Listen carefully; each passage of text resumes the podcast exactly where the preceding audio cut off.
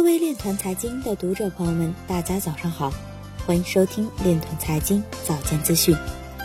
今天是二零一九年四月二十二日，星期一，农历亥年三月十八。首先，让我们聚焦今日财经。荷兰某零售商宣布将使用区块链技术追踪其香蕉供应链。波特兰建筑师用一枚比特币一年走过超二十个国家。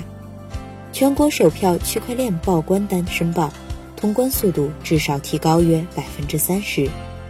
中科院孙毅表示，当前区块链发展面临基础理论研究滞后等三大挑战。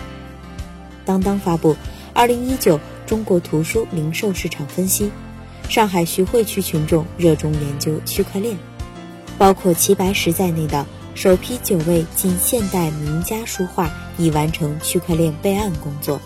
转型加密业务公司 UMF 集团相关方因涉嫌进行虚假和误导性陈述诱导投资者被起诉。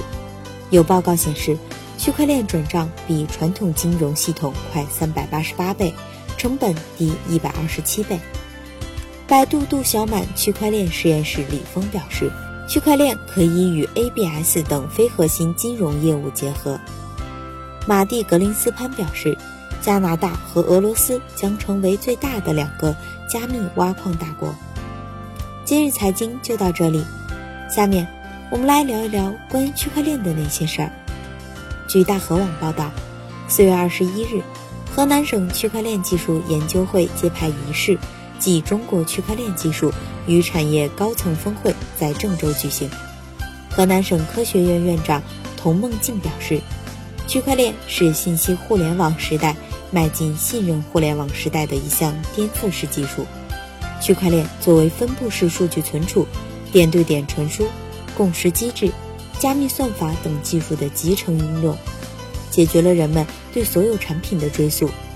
区块链技术的研究和应用，对于构建更加公开透明的社会，增加人们的信任，使整个社会变得更加和谐美好，具有非常重大的意义。以上就是今天链团财经早间资讯的全部内容，感谢您的关注与支持，祝您生活愉快，我们明天再见。